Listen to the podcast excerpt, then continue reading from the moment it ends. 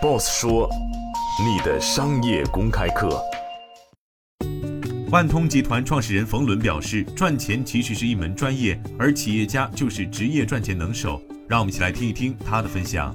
从九三年人大通过第一个跟挣钱有关的法律叫公司法，从这个来说到现在跟挣钱的法律已经有二百四五十个法律。从这一点来说容易了。你比如你跑上市啊，干什么市值估值，你都可以看出来，这就是可以当冠军。但更难的是对于当运动员这件事情门槛高了。就赚钱先是个专业，你比如王石就比我做得好，他做的事都赚钱，我还做过很多赔钱的事。怡宝蒸馏水是他做的。